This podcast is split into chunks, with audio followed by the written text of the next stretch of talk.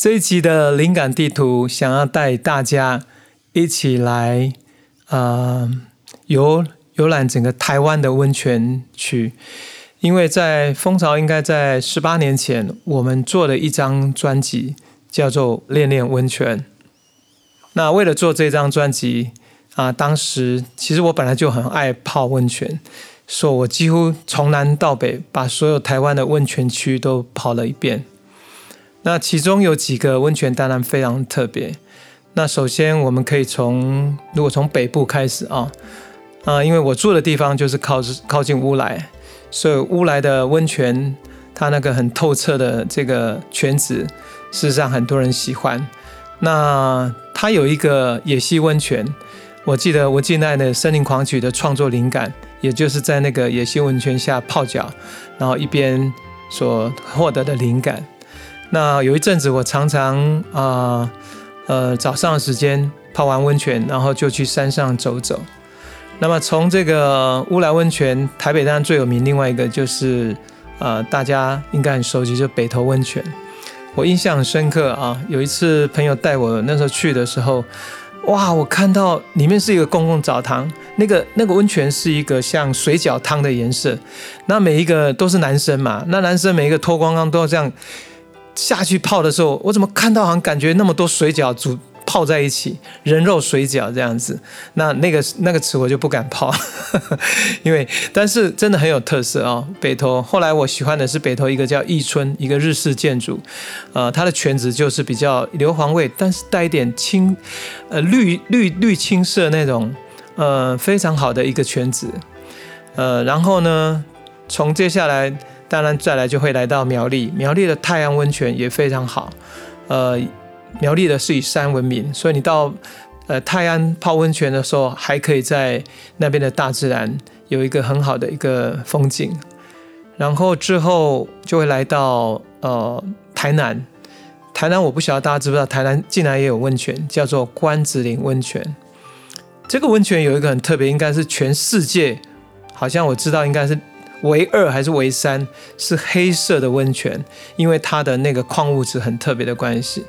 那这个温泉我还记得，是我带着我父母亲，我们从我从台北坐火车到新竹，然后呃，他们也跟着坐上这个火车，然后我们到台南住了一个晚上。呃，那个温泉泡下去的时候，那个味道确实是比较重一点。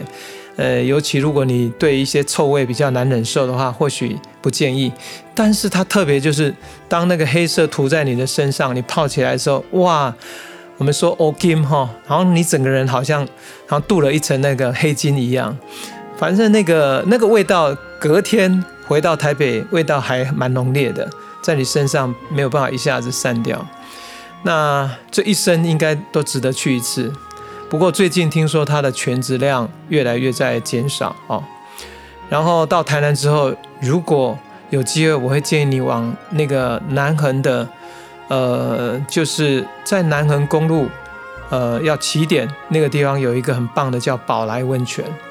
那我那时候泡宝来温泉是一个很有趣的经验，就是我是从台东的，呃，这个另外南。呃，我们讲的叫南横公路另外一个起点，从东部哦，那个叫海端乡那边开车进去，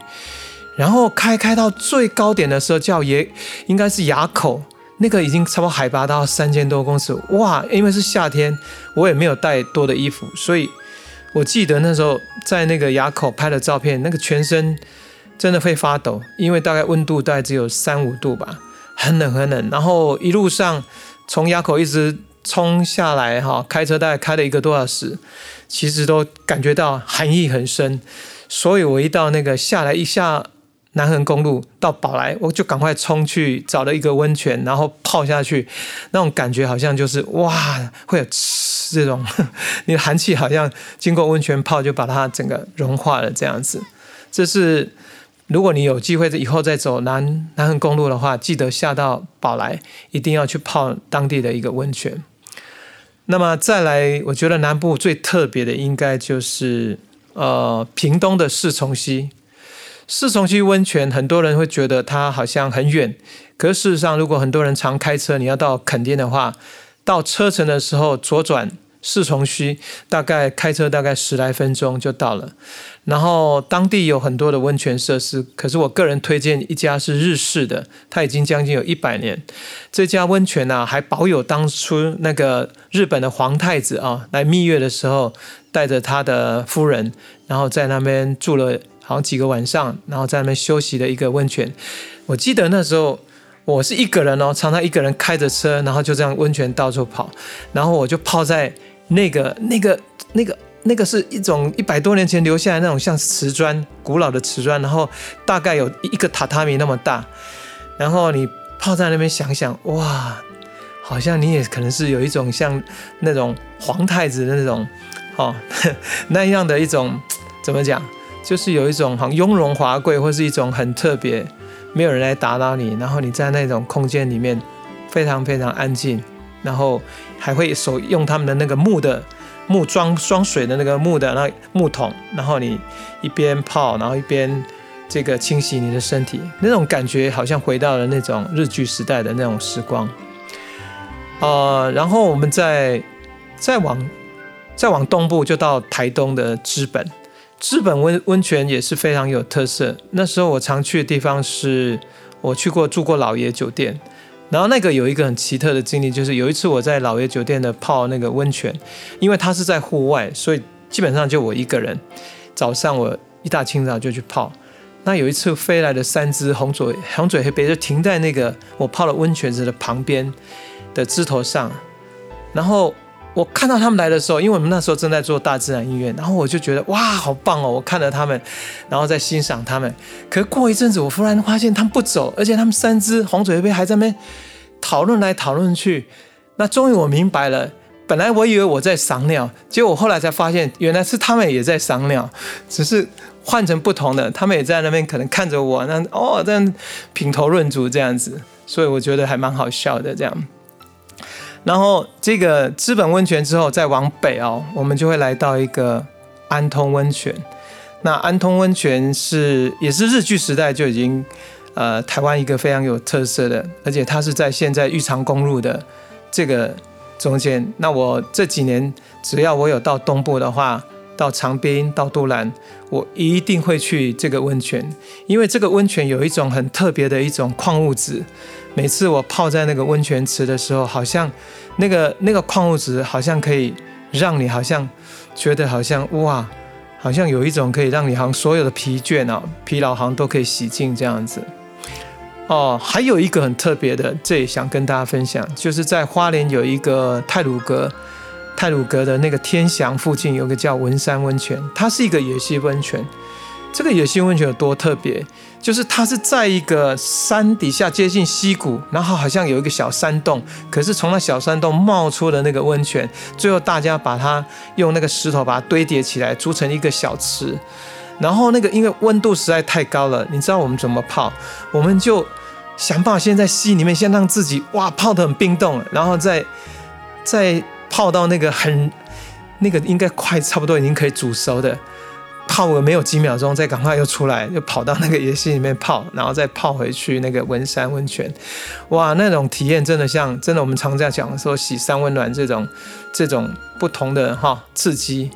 那不过很可惜，就是因为受那个地形的影响，后来台风或是因素崩落了，所以目前文山温泉是没有开放。